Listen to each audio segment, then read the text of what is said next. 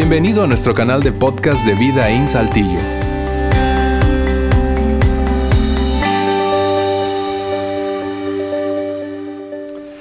Bien, muy buenos días. Gracias por acompañarnos hoy, domingo 4 de junio, eh, día de elecciones en varias ciudades y estados de nuestro país. Eh, algunos de ustedes ya votaron, otros van a ir a votar luego de eh, esta reunión en algún momento del día. Cada uno de los que tienen la oportunidad de ejercer ese derecho ciudadano, les animamos a hacerlo. escoge aquella opción que más te, te guste ¿verdad? Siéntete libre de hacer eso y, construyamos, sigamos construyendo todos un, mejor país. Mira, eh, es eh, un privilegio como siempre tenerles hoy aquí acompañándonos y también a ustedes que nos acompañan a través de nuestra transmisión en vivo. Eh, ahora estamos transmitiendo desde hace ya un par de semanas, no solamente por live stream, es un servicio de transmisión en vivo, sino por Facebook Live. Así que cada persona puede visitar nuestro fanpage ahí en nuestra página de Facebook y eh, esta reunión, precisamente este horario es el que transmitimos, el de las once y media de la mañana. Un saludo a todos los que nos ven a través de esos medios. Incluso si estás escuchando este, este podcast, este audio, después de que ya ha transcurrido nuestra reunión, gracias por darte el tiempo. Estamos terminando nuestra serie Duro como el acero, una serie que eh, comenzamos exactamente hace tres semanas y hoy culminaremos. Una serie que eh, ha sido honestamente, desde mi punto de vista personal, una serie desafiante, eh, sobre todo para aquellos que ya hemos depositado nuestra confianza en Jesús, en Jesucristo. Somos, nos consideramos seguidores de Jesús, no importa si tú eres protestante, católico, pero tú eh, has, has llegado a la convicción personal de depositar tu confianza en Jesucristo como Salvador personal. Es precisamente para nosotros, eh, eh, honestamente, un tema muy desafiante. Para el resto, para quienes no se consideran seguidores de Jesús, quizás son más bien, tú sabes, están explorando, están considerando o son incluso más escépticos. Ese, aprovecho para decirte, este lugar es para ti. Pero para ustedes esta serie ha sido más una invitación que un desafío. ¿Por qué? Porque hemos eh, abordado un tema que creemos que es súper relevante y es que vivimos en tiempos inciertos, incertidumbre. La incertidumbre es es inevitable, es inevitable. Eh, eh, en mayor o menor medida cada uno de nosotros experimenta cierto nivel de incertidumbre mientras vive. Incertidumbre en, su hogar, en su familia, incertidumbre económica, incertidumbre cuando se trata de la relación con sus hijos, incertidumbre cuando se trata del matrimonio, incertidumbre política. Un día como hoy seguramente hay mucha incertidumbre acerca de qué va a pasar mañana, qué va a pasar después de que gane tal o cual partido, tal o cual candidato incertidumbre respecto a, la dirección que lleva el mundo en general, incertidumbre respecto a la relación que tenemos con nuestro vecino del norte, incertidumbre. La incertidumbre es inevitable, pero, y eso es lo que hemos dicho en esta serie, el temor es opcional, vivir con temor es una decisión, es una opción. Para aquellos, te repito, que nos consideramos seguidores de Jesús, honestamente, no fuimos nosotros llamados, es, de hecho contraria a la fe cristiana la idea de vivir atemorizados. Es, es, y fue mientras Jesús anduvo ejerciendo su ministerio en la tierra un, un, reproche constante hacia sus seguidores del primer siglo. ¿Por qué sienten tanto temor? ¿Por qué viven atemorizados? Vamos, ¿por qué tienen tan poca fe? Fue un reproche frecuente de Jesucristo a aquellos que le seguían. Mientras que para aquellos que no le seguían fue una invitación, vamos, no tienes que vivir con temor. Hay una mejor manera de vivir y es el tema que hemos abordado en la serie. Te animo a escuchar o ver, ya sea en nuestra página web o en nuestro canal de podcast, ese domingo que te perdiste por cualquiera sea la razón. Hoy quiero comenzar este último tema eh, de la serie con una frase una frase que es familiar para absolutamente todos nosotros. De hecho, es una frase que aprendimos seguramente desde niños, cuando nuestros padres o nuestros maestros nos contaban cuentos o historias. Y, vas a coincidir conmigo que esa frase es muy conocida por ti. La vamos a poner aquí en la pantalla. Había una vez. ¿Es cierto que esa frase es conocida? Había una vez. Cada historia, ficticia o real, que escuchábamos comenzaba y sigue comenzando con una frase similar a esa. Había una vez. Ahora déjame trasladarte al, al siglo I de, la, de, la, de nuestra era. Había una vez. ¿Sabías que había una vez eh, un tiempo en el que no existían partidos políticos, por ejemplo. Había una vez donde no existían, una época en la que no existían ni PRI, ni PAN, ni PRD, ni Morena, ni los independientes. Había una vez cuando no, no habían derechos constitucionales. Había una vez eh, cuando cuando no existía libertad de culto, tal como la tú y yo la concebimos hoy. Había una vez en donde, eh, eh, un tiempo en el que solamente existía una cosa, un imperio llamado Roma. Y ese imperio era brutal, era muy, muy, muy cruel en algunos momentos, era impositivo, liderado por los césares, los emperadores conocidos como césares. Y, en, ese, en ese momento de la historia humana, eso no es fábula, escúchame, es historia universal. En ese momento en el que solo existía Roma, nació un bebé, un bebé en una pequeña aldea conocida como Belén de Judea.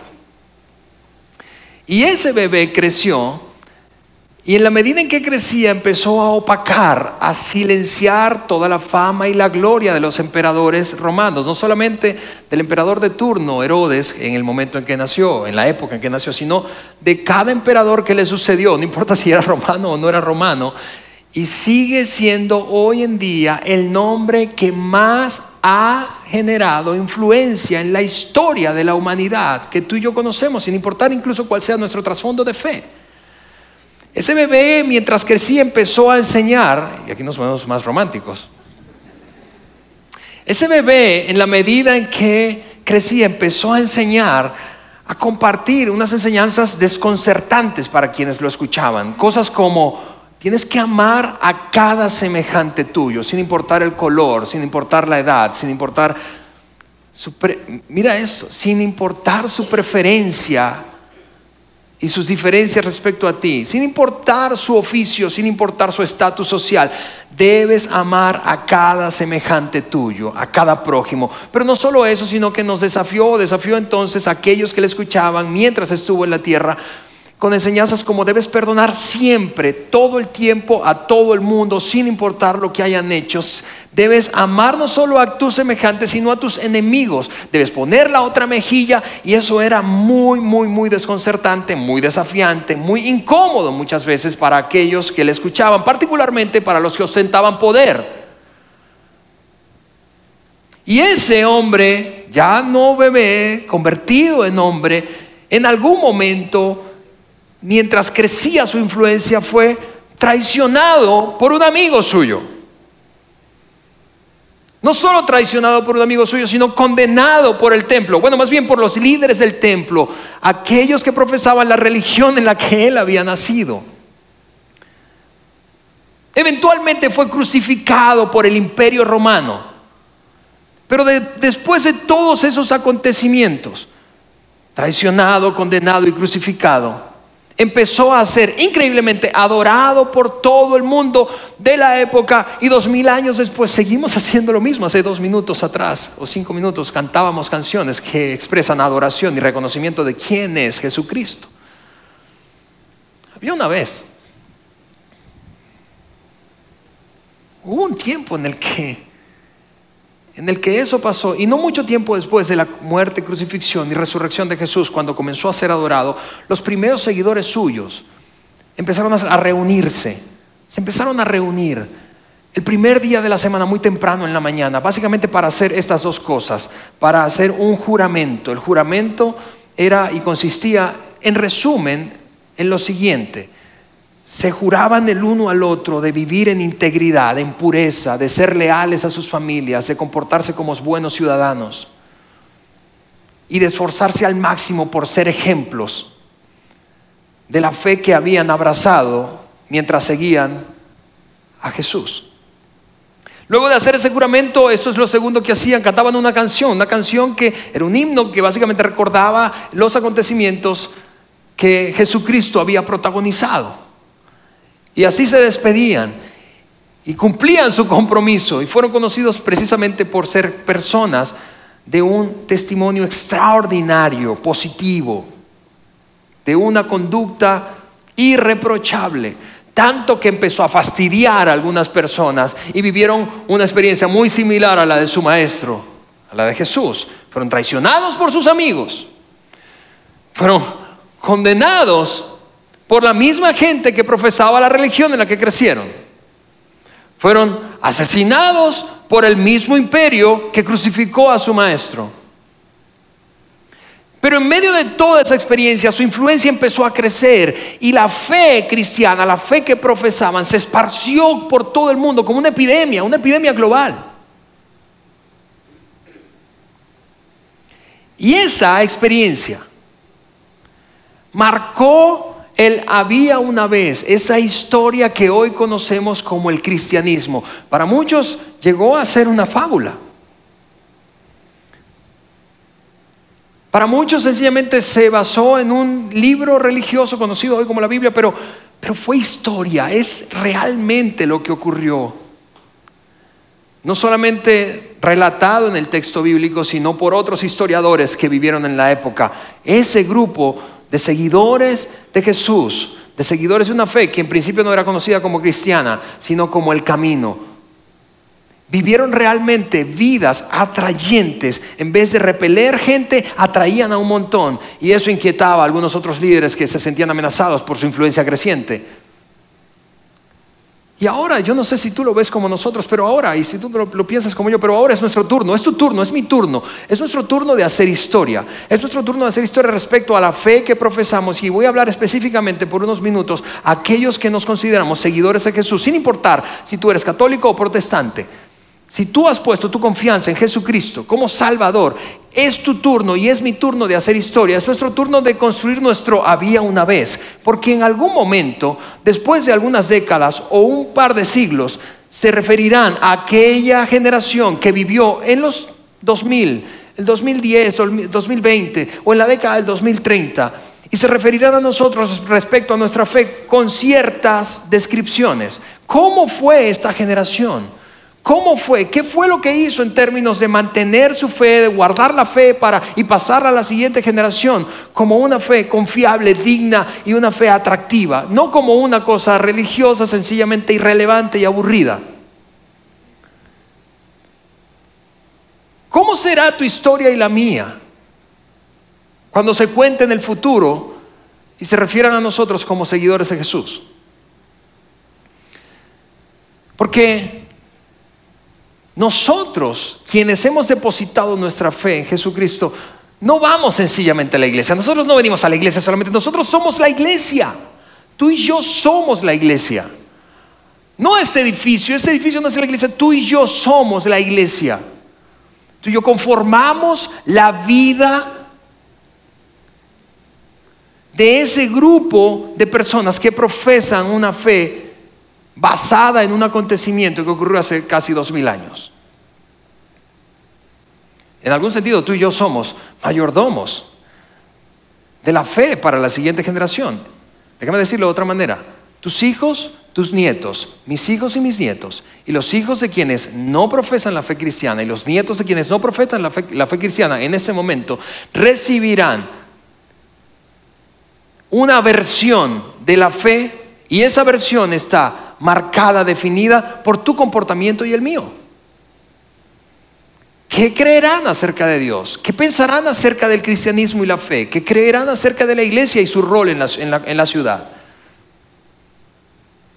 Somos mayordomos de la fe. Ahora, hoy quiero terminar esta serie sencillamente repasando una historia que desde mi punto de vista es extraordinariamente desafiante. Muy desafiante específicamente para aquellos que nos consideramos seguidores de Jesús. Para quienes no se consideran seguidores de Jesús y están aquí o están viéndonos o escuchándonos, esto es, escúchame, eso es, es, no, es, no, es, no es una lección bíblica, eso es una lección de historia del siglo primero de la era cristiana.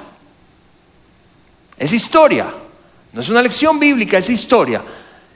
Y aun cuando no profeses la fe cristiana, aun cuando no te consideres un seguidor de Jesús, es, es, yo creo, y voy a esforzarme para hacerlo suficientemente interesante para ti como para que puedas salir de aquí pensando o terminar de ver la, la, transmisión o escuchar el podcast pensando, mm, valió la pena aunque no profese la misma fe que ese calvo que está allí. Esa historia se encuentra en el libro de los Hechos, específicamente en el capítulo número 4 del libro de los Hechos. Y para quienes no conocen de qué se trata el libro de los Hechos, rápidamente te digo cuál es el gran asunto que aborda el libro de los Hechos. El libro de los Hechos fue escrito por un hombre conocido como Lucas, era un doctor, un médico, pero que al mismo tiempo se convirtió en uno de los primeros historiadores de la era cristiana y se propuso relatar los acontecimientos después de la muerte de Jesucristo detalladamente, así lo describe él mismo. Se esforzó por ser detallado y no perder de vista esa minuciosidad que requiere la historia. Así que Lucas se propuso relatar, vuelvo a decirte, los acontecimientos que ocurrieron después de la muerte y resurrección de Jesús con los primeros seguidores, los que conformaron la fe cristiana y fundaron la iglesia, la primera iglesia cristiana conocida las primeras iglesias cristianas conocidas. La historia que voy a contarte hoy se da en el contexto de en el que un par de los discípulos más cercanos a Jesús, dos meses después de su resurrección, muerte y resurrección, no dos años, no veinte años, dos meses después, es decir, la cosa estaba caliente todavía, todavía se respiraba esa tensión y el ambiente expectante de que no podían creer lo que había ocurrido. Un par de sus discípulos, gente que anduvo con él, de los más cercanos, Pedro, el apóstol Pedro, y Juan, el apóstol Juan, luego escritores de algunas cartas incluidas en el Nuevo Testamento, pero ellos dos van al templo. El templo de Jerusalén era era un predio, estaba situado en un predio de más o menos 14 hectáreas. Para que tengas una idea, si tú estás, vives aquí en Saltillo, más o menos eso, eso es, bueno, 14 hectáreas son casi 150 mil metros cuadrados, pero si tú estás y vives aquí en Saltillo, 14 hectáreas es lo que es el predio completo del proyecto de Parque Centro, esas edificaciones nuevas que están haciendo en nuestra ciudad. 140 mil metros cuadrados. Así que en, en, medio de ese predio estaba situado el templo, por lo que era, imagina lo grande que era y la cantidad de personas que iban.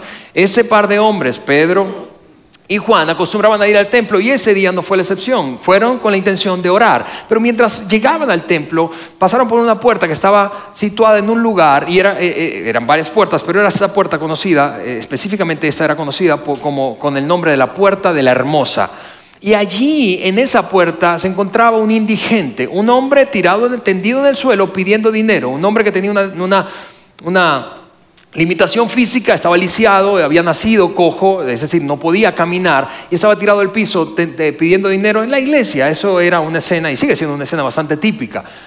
Y, cuando iban entrando, este cojo extiende sus manos para pedirle a Juan y a Pedro que le den dinero, pero ellos no tenían dinero típico de los que son tan dedicados al ministerio de alguna manera, no tienen lana, y están llegando allí y sin dinero hacen algo mejor que darle dinero. Ahora, ¿qué, ¿qué, cosa mejor puede haber que recibir dinero de un desconocido? Bueno, él recibió, este hombre recibió algo mucho mejor y fue sanidad. Estos increíblemente en un acto de fe declararon que él iba a ser sano en el nombre de Jesucristo y de un salto, increíblemente este hombre se puso de pie y empezó a saltar entrando al templo de esa manera y con una actitud pues, pues una algarabía, todo el mundo que ya obviamente había visto este, a este hombre en ese lugar haciendo lo mismo cada vez que habían reuniones de la iglesia, no lo podían creer. Era un hombre de más de 40 años, así que seguramente mucha gente lo conocía por ser el cojo de la puerta de la hermosa. Ahí está el cojo, vámonos por otra puerta.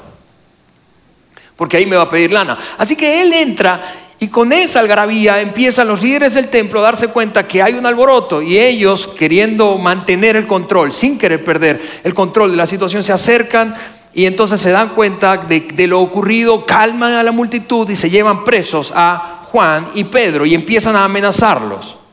Básicamente estaban diciéndole, vamos, vamos, ¿por qué no dejan este asunto en paz? Porque otra vez ustedes están trayendo a la palestra, ¿verdad? A la, vida cotidiana de nuestra ciudad este bendito nombre que ya habíamos pensado que iba a extinguirse la influencia, el nombre de Jesús. Dejen de hablar de ese nombre. ¿Por qué sencillamente no entierran el asunto y seguimos con nuestra vida normal y cotidiana aquí en nuestra ciudad? Dejen de causar alboroto. Y en ese contexto está esa historia. Luego entonces de que son apresados, Pedro toma la palabra frente, escúchame, es, honestamente una escena bastante conocida. Pedro toma la palabra frente a ese grupo de líderes religiosos que habían asesinado hace dos meses a su maestro y empieza a pronunciar un discurso muy fastidioso para ellos. Básicamente les dice esto, ustedes lo apresaron, ustedes lo asesinaron, pero Dios lo levantó de los muertos. Y entonces dice algo bastante irritante que quiero mostrarte aquí en pantalla, no solamente para esos líderes judíos, sino dos mil años después. Puede ser muy irritante para muchos de nosotros.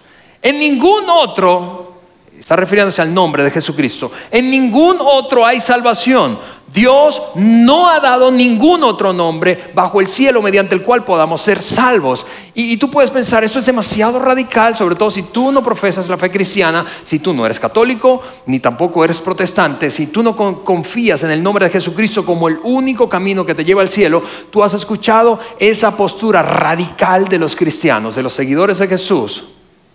Y es fastidiosa esa postura. Y yo puedo entenderlo porque no solamente es radical, sino que es estrecha. Vamos, no es verdad que hay un dicho que nos encanta decir para evitar polémica cuando se trata de discusión de política en, un sentido, pero, pero particularmente religión. Todos los caminos conducen a... Todos los caminos conducen a a Roma. Todos los caminos aplicados a la, religión conducen a Dios. Todas las religiones conducen a Dios. Y así arreglamos políticamente cualquier discusión de temas espirituales o religiosos, ¿sí o no? Pero esta gente, esta gente, este hombre llamado Pedro, ya sabes de dónde proviene, la estrechez mental de los cristianos del, del día de hoy, que miran a otro cara a cara y le dicen, no, no todas las religiones conducen a Dios, solamente hay una. Y eso suena jactancioso y es irritante y, y, te provoca mandarlos por un tubo porque es demasiado estrecho, es demasiado radical. Y yo puedo entenderte, escúchame, pero ahí está el origen. No lo inventaron los cristianos después de siglos o años. No es que son sencillamente fanáticos porque se les ocurrió. Aquí está el origen de esa declaración y de esa estrechez y radicalidad mental.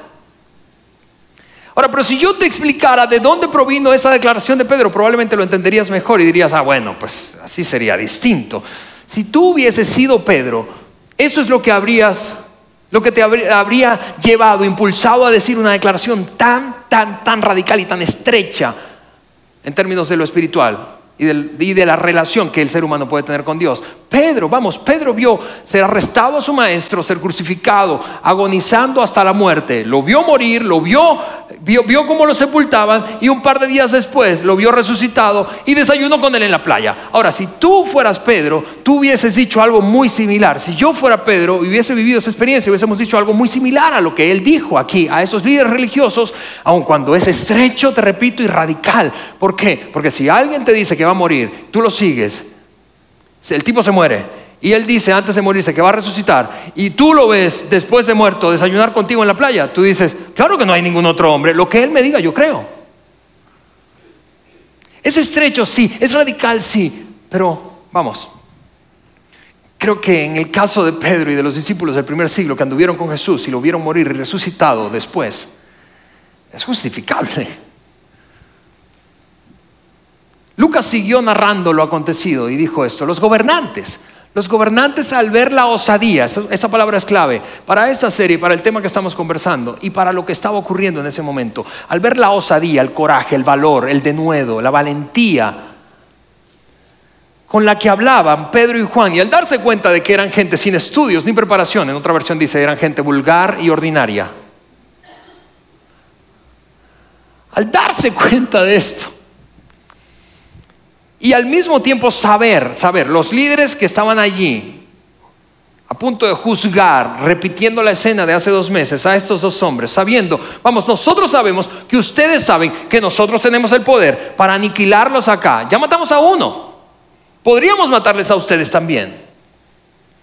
Pero al darse cuenta de que a pesar de que ellos sabían que estos tenían la autoridad para hacer eso, seguían hablando con tanto coraje, con tanta valentía, con tanta osadía, con tanta tenacidad, quedaron asombrados. Y Lucas lo, escribe así, quedaron asombrados y reconocieron que habían estado con Jesús porque de otra manera no habrían podido asumir una postura tan radical y con tanta valentía. Sin embargo, dado que podían ver allí de pie entre ellos al hombre que había sido sanado, porque recuerda, todo el alboroto empezó porque habían sanado a un hombre que estaba ahí en la entrada de la iglesia. No hubo nada que el concilio pudiera decir. Esto sabes cómo se llama? Esto se llama presión social. Es decir, que podríamos hacerle? Allá afuera hay no sé cuántas personas, cientos, probablemente miles de personas que vieron a este hombre, lo, lo conocen, lo han visto ahí lisiado. No es que le pagaron, ¿verdad? Como show de televisión. ¿Sí? En donde venden el agua del río Jordán y pasa por las palmas y recibe sanidad. No, no, no, no. Ellos lo conocían. Era un personaje muy conocido y muy familiar para la inmensa mayoría de las personas que iban a esa iglesia. Cientos, te repito, o miles. Y ahí estaba brincando. ¿Qué podían hacer? ¿Qué podían hacer con esos? Así que empezaron a experimentar mucha presión. No podemos hacerles nada. Pero los llamaron de vuelta y les dijeron, a ver, mira, los vamos a liberar, pero, pero esa es la condición. Salgan de ese lugar y dejen de hablar en el nombre de Jesús. Dejen de utilizar el nombre de Jesucristo. Ya basta con eso. Hagan otra cosa. Y este, esta fue la experiencia. Los amenazaron y los liberaron. Los amenazaron y los liberaron. Ahora, si tú hubieses estado en el lugar de ellos, ¿a dónde te hubieses ido? ¿A dónde crees que fueron Pedro y Juan después de haber sido amenazados por la gente que asesinó a su maestro dos meses antes, dos meses atrás, y puestos en libertad con esa condición? Dejen de hablar de eso. Probablemente tú y yo hayamos ensillado un burro, un par de caballos, nos hubiésemos ido lo más lejos posible de esa ciudad diciendo algo como, nos salvamos de milagro.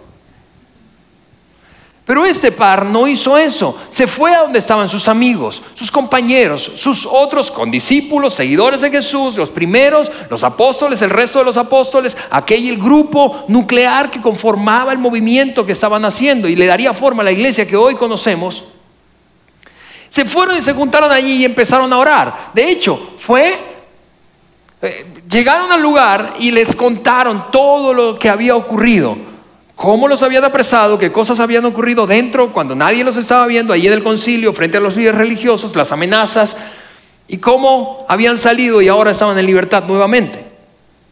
Y después Lucas registra que, que, lo que hicieron fue orar, fue una reunión de oración, de hecho la primera reunión de oración registrada en el Nuevo Testamento.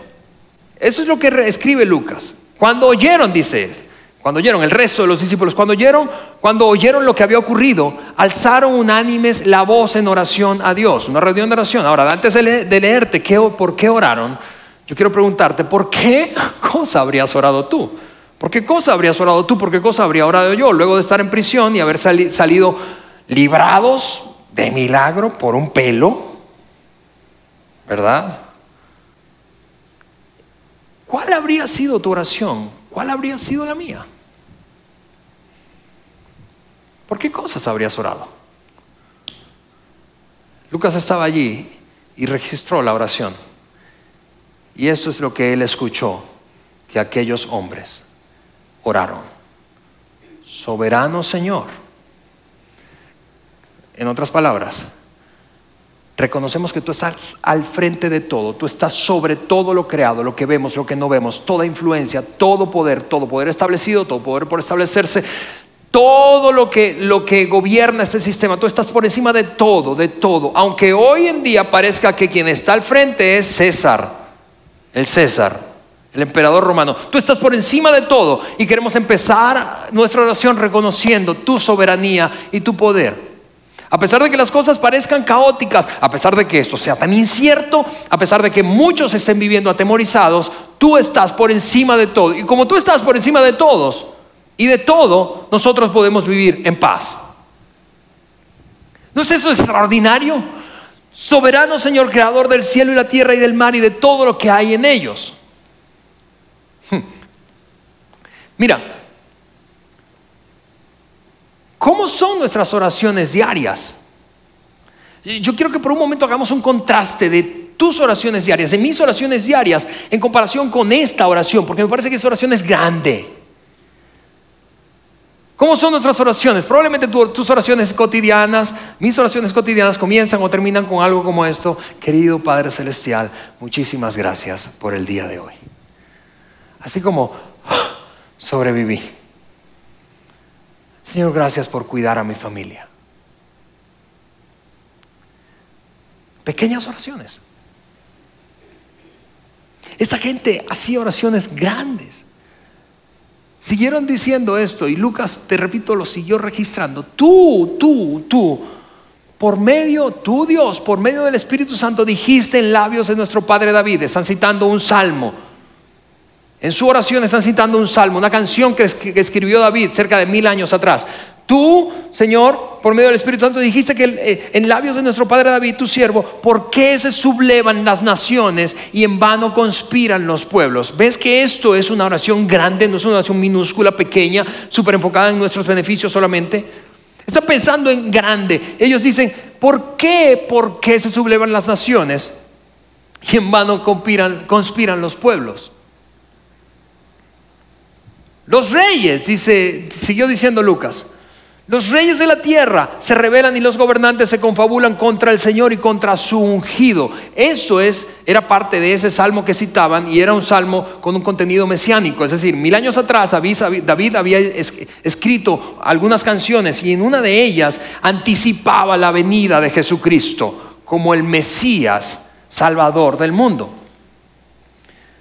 ¿Por qué se confabulan contra el Señor y su ungido?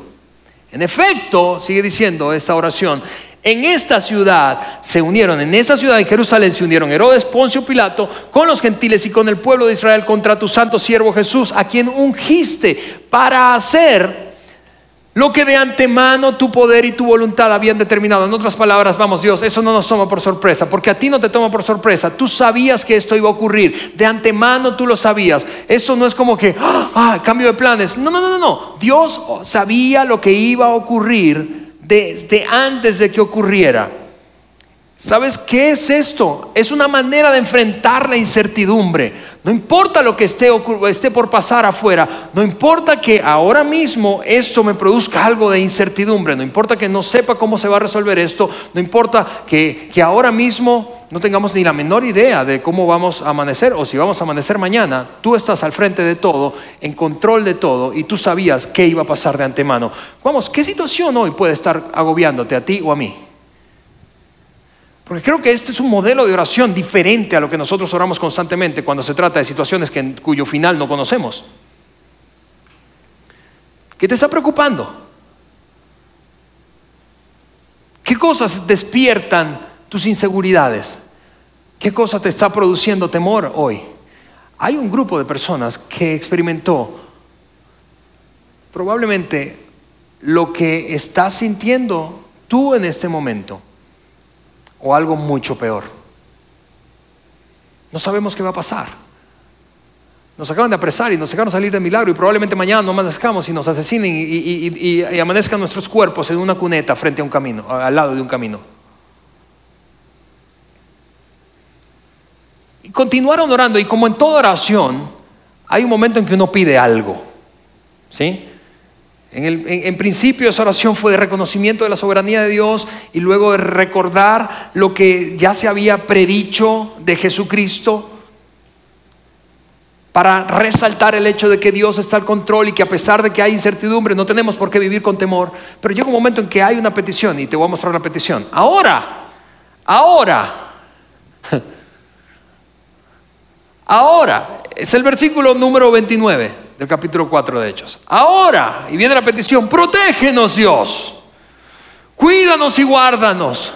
Haz que ganemos más dinero, que la próxima vez no vuelvan a ganar esas chivas rayadas. Y que bajemos de peso y que nuestros hijos reciban becas y que yo pueda aprobar el examen de la próxima semana y que esa mujer me pele. Yo no sé si a ti te produce igual de, de risa, es como ridículo pensar que oraron de esa manera. Pero es un poco vergonzoso, ¿no te parece que nuestras oraciones se parezcan a esto?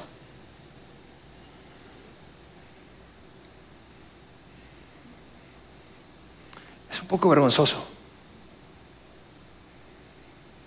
que nuestros hijos nos escuchen orar de esa manera.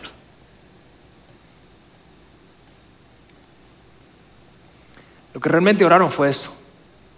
Y ahora, Señor, escucha sus amenazas y danos a nosotros. Y mira, mira, escucha sus amenazas. Y aquí no dice, y siléncialos, y aniquílalos, y envía gente más fuerte para salvarnos. Escucha sus amenazas y danos a nosotros, tus siervos, ¿qué dice allí? Mucho valor. Danos más valor. Danos, otra versión dice, de nuevo danos la, la osadía y la tenacidad de seguir predicando tu palabra. Ahora, ¿cómo, ¿cómo es posible que después de haber sido librados por un pelo ah, y casi haberse sido sentenciados a muerte, como su maestro dos meses atrás, un par de hombres salgan a, a orar de esta manera? A ver, a ver, no pidas más valor. El valor te metió en problemas. Bájale volumen al valor. Sea un poco más discreto. Pudimos haberle, si tú y yo hubiésemos estado allí escuchando eso, quizá hubiésemos abierto los ojos a ver, esa oración como que no debería ser la oración que estemos haciendo. La oración quizás sería más discreción, Señor, ayúdanos a ser más astutos, a pasar desapercibidos, a que la gente no se dé cuenta que existimos, a jugar el juego de los espías, no de tener más valor, no de vivir sin temor, pero esta gente llegó a vivir a, la convicción de que debían, podían y debían vivir sin temor. No podían darse la oportunidad de vivir atemorizados por cualquiera sea la razón o fuera la razón. Por eso siguieron orando.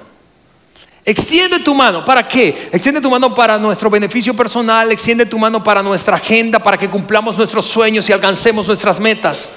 Extiende tu mano para sanar y hacer señales y prodigios mediante el nombre de tu santo siervo Jesús. Extiende tu mano para el beneficio de otros. Y después de haber orado, eso es lo que escribe Lucas, después de haber orado, tembló en el lugar. Escúchame, grandes oraciones involucran grandes respuestas. Probablemente eso es, esa es la razón por la que no tenemos grandes respuestas muchos de los seguidores de Jesús.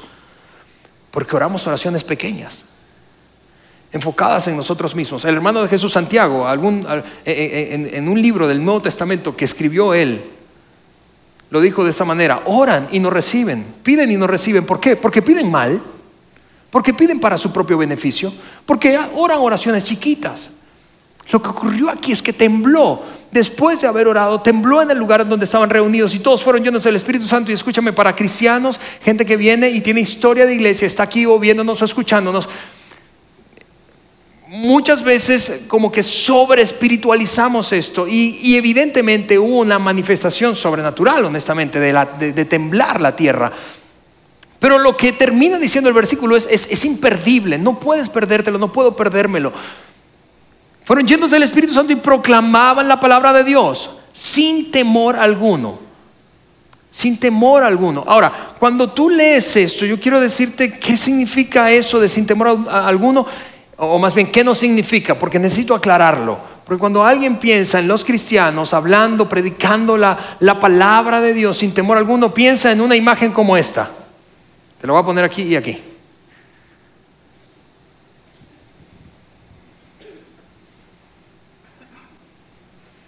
Pero yo quiero decirte que eso no es audacia, eso no es osadía, eso no es ser audaz, eso no es ser, ser valiente, eso es ser tonto. ¿Por qué? Porque aquellos discípulos, aquellos primeros seguidores de Jesús tenían un comportamiento tan atractivo para aquellos que no profesaban su propia fe, su misma fe, que se aglutinaban alrededor de ellos, en torno a ellos, cientos, miles de personas Contrario a lo que esto produce. Lo que esto produce es rechazo. Lo que esto produce es, aversión. Lo que esto produce es sencillamente pensar que somos ciudadanos de tercera o cuarta categoría, que no tenemos cerebro, que solamente somos fanáticos religiosos. Eso no es osadía y no es definitivamente de lo que estaba hablando. Ese grupo de creyentes, los primeros seguidores de Jesús, liderados por Pedro, Juan y algunos otros de los apóstoles, y lo que relató Lucas en el libro de los Hechos. No es de eso lo que hablaba, de lo que hablaban. Mira, mira, su predicación no consistía en, bueno, venimos a hablarles del cielo y el infierno. No. Su predicación, cuando es, dice que predicaban, danos valor para predicar tu palabra. No, no, no estaban hablando ni siquiera de pecado. ¿Sabes de qué hablaban? Mira cómo lo relata Lucas. Los apóstoles, a su vez, con gran poder, seguían dando testimonio de qué crees? ¿De las enseñanzas de Jesús? No. ¿De las parábolas de Jesús? No. ¿Del ejemplo de Jesús? No. ¿Del cielo y el infierno? No.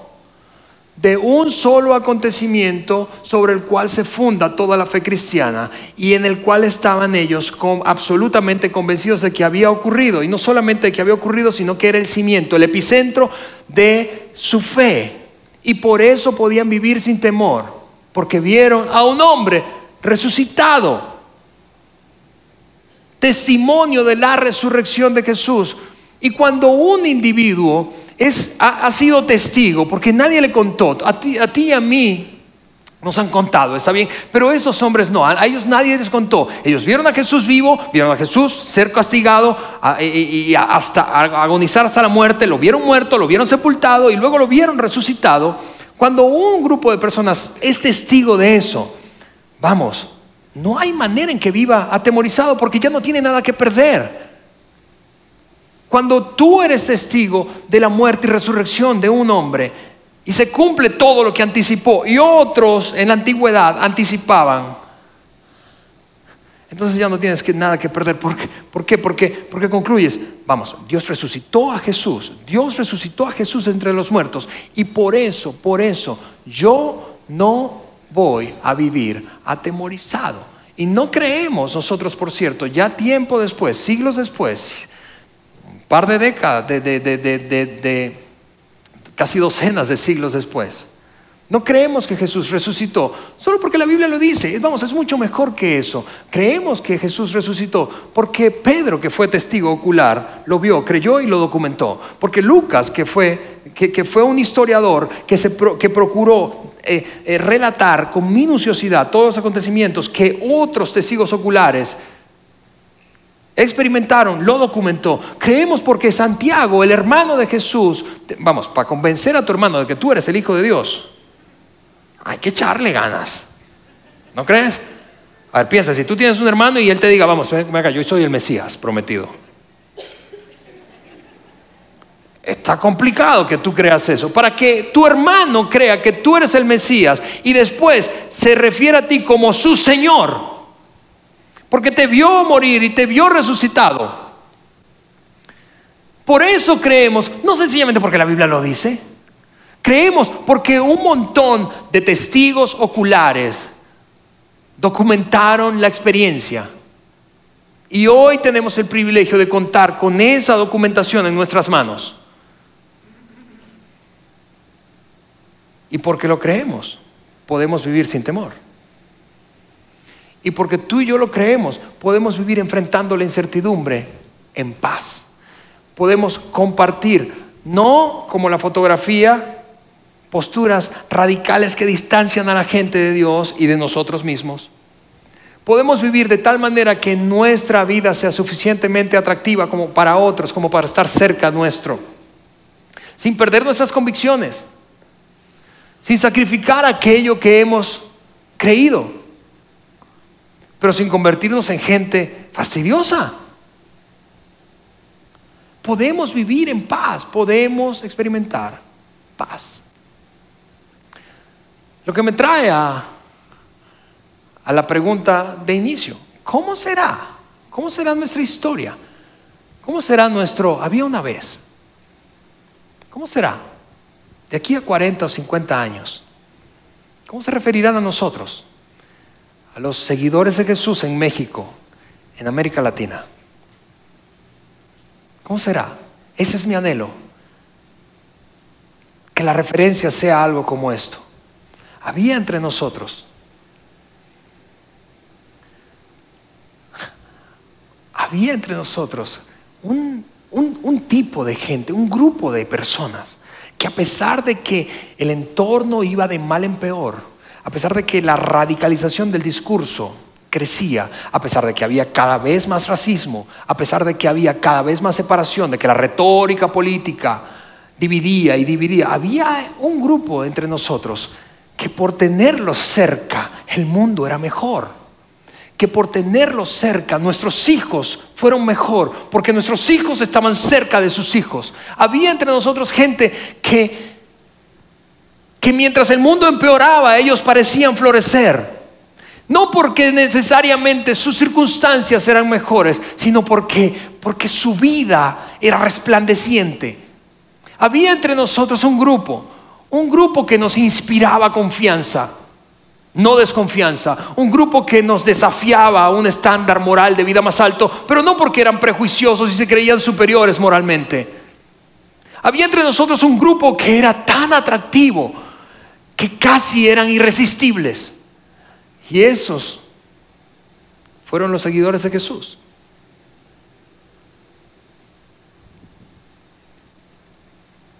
Nuestro había una vez que a pesar de que de que tenían convicciones fuertes, firmes, profundas, no eran separatistas. No hacían distingo de gente, no miraban por encima del hombro a los demás. Había entre nosotros un, grupo que, que, que realmente eran luz, que le daban sabor al mundo en el que vivimos. Y ese grupo eran los seguidores de Jesús. Ahora mira, antes, antes de terminar, yo, yo, yo, yo quiero terminar de, la siguiente manera. Voy a pedirle a la banda que, que, se acomode y ellos van a cantar una canción antes de terminar esta, esta reunión y por lo tanto esta serie. Y, voy a orar antes de cantar esa canción. Pero antes de terminar, yo sencillamente quiero retomar un, un pasaje que Otoniel compartió la semana pasada en el segundo tema de esta serie y que, y que creo que, que refleja extraordinariamente el desafío que los seguidores de Jesús tenemos. Y mira, si tú estás aquí, tú no eres un seguidor de Jesús. Si tú eres una persona escéptica, si tú eres una persona que te estás dando la oportunidad probablemente, eh, que, precisamente por comportamientos como el de la fotografía te distanciaste, por declaraciones tan radicales y estrechas, te distanciaste de la fe y de la iglesia, yo quiero pedirte perdón, perdón si no hemos vivido de esa manera. Perdón si, si, si nos has visto actuar egoístamente. Perdona a cada persona que, no profesa la fe cristiana. Perdónanos porque se supone que los seguidores de Jesús, los cristianos, no importa, te repito, si somos católicos o protestantes, se supone que debemos ser la luz del mundo. No el que juzga más, sino el que se compromete a vivir más en un estándar más alto. Si nos has visto atemorizados por pequeñas cosas, te suplico que nos perdones porque no hemos demostrado lo que ejemplificó el fundador de nuestra fe y los primeros seguidores de Jesús, que fueron duros como el acero. Perdónanos si hemos vivido petrificados y, hemos, producido lástima a quienes nos observan alrededor. Perdónanos. Porque como lo escribiría luego en el mismo Nuevo Testamento, el autor del libro de Hebreos, nosotros, los seguidores de Jesús, debemos tener esta actitud. Por lo tanto, dijo este hombre, ya que estamos rodeados por una enorme multitud de testigos, quienes rodean a todos los creyentes de hoy y todos los testigos a los que se refiere el autor son todos aquellos que dejaron su vida por la fe, que vivieron sin temor a pesar de lo incierto que era el mundo Quitémonos todo el peso que nos impide correr, especialmente el pecado que tan fácilmente nos hace tropezar y corramos con perseverancia. Vamos, el autor lo que está desafiando a cada seguidor de Jesús, a ti y a mí que nos consideramos seguidores es, vamos, sé perseverante, no desmayes, no desmayes, no desmayes. Aunque sea incierto, aunque, aunque todo alrededor te grite que debes vivir atemorizado. Vamos, sé perseverante. Persevera en la carrera que Dios te ha puesto por delante. Esto, ¿cómo lo hacemos? Poniendo nuestra mirada en Jesús, el campeón que inicia y perfecciona nuestra fe, el que fundó la fe, y mostró dureza y que enfrentó la muerte cara a cara, sin, sin temor, sin que le temblaran las piernas debido a quien debido al gozo que le esperaba después de su muerte soportó la cruz sin importar la vergüenza que ésta representaba. Ahora está sentado en el lugar de honor junto al trono de Dios. Y el versículo 3 es extraordinario y es la aplicación para nosotros. Piensen, piensen en toda la hostilidad que soportó por parte de pecadores. Así Vamos, tú y yo, tú y yo, vamos, seguidor de Jesús, creyente, cristiano que estás aquí, aquí en el auditorio, viéndonos, escuchándonos, tú y yo debemos, al enfrentar situaciones inciertas, situaciones difíciles, desafíos personales, familiares, pequeños, grandes, muy constantes, esporádicos, no importa de qué tamaño sea, ese es, esa es la aplicación. Debemos pensar en toda la hostilidad que Él soportó. De esa manera no nos cansaremos ni nos daremos por vencido terminar la serie desafiándote, vamos. A ti, seguidor de Jesús, a mí como seguidor de Jesús. El mundo merece algo mejor.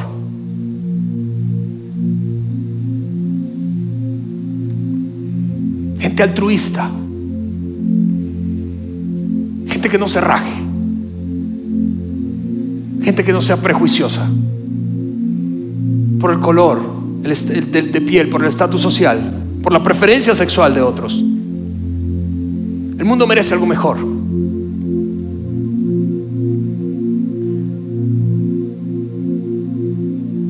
Nuestro maestro merece algo mejor. Merece gente dura como el acero. Llamados a vivir de esa manera. Y a ti que, y, a ti que estás aquí o nos escuchas, si tú no eres un seguidor de Jesús, vamos, esto no es una demanda para ti, no es una obligación para ti, es una invitación. Es posible vivir de una manera diferente. Es posible hacer eso. Oramos juntos. Señor, te damos gracias por la gran oportunidad de recordar que nos plantaste un ejemplo vivir una vida extraordinaria sin tener que repeler a los demás. Gracias porque podemos vivir sin temor a pesar de la incertidumbre. En el nombre de Jesús. Amén. Gracias por haber escuchado este podcast de Vida en Saltillo. Si deseas escuchar estos mensajes en vivo, te invitamos a que nos acompañes todos los domingos a nuestro auditorio para más información sobre nuestra ubicación y horarios, entra a vidainslt.org o síguenos en nuestras redes sociales como Facebook, Twitter e Instagram. Nos vemos la próxima semana.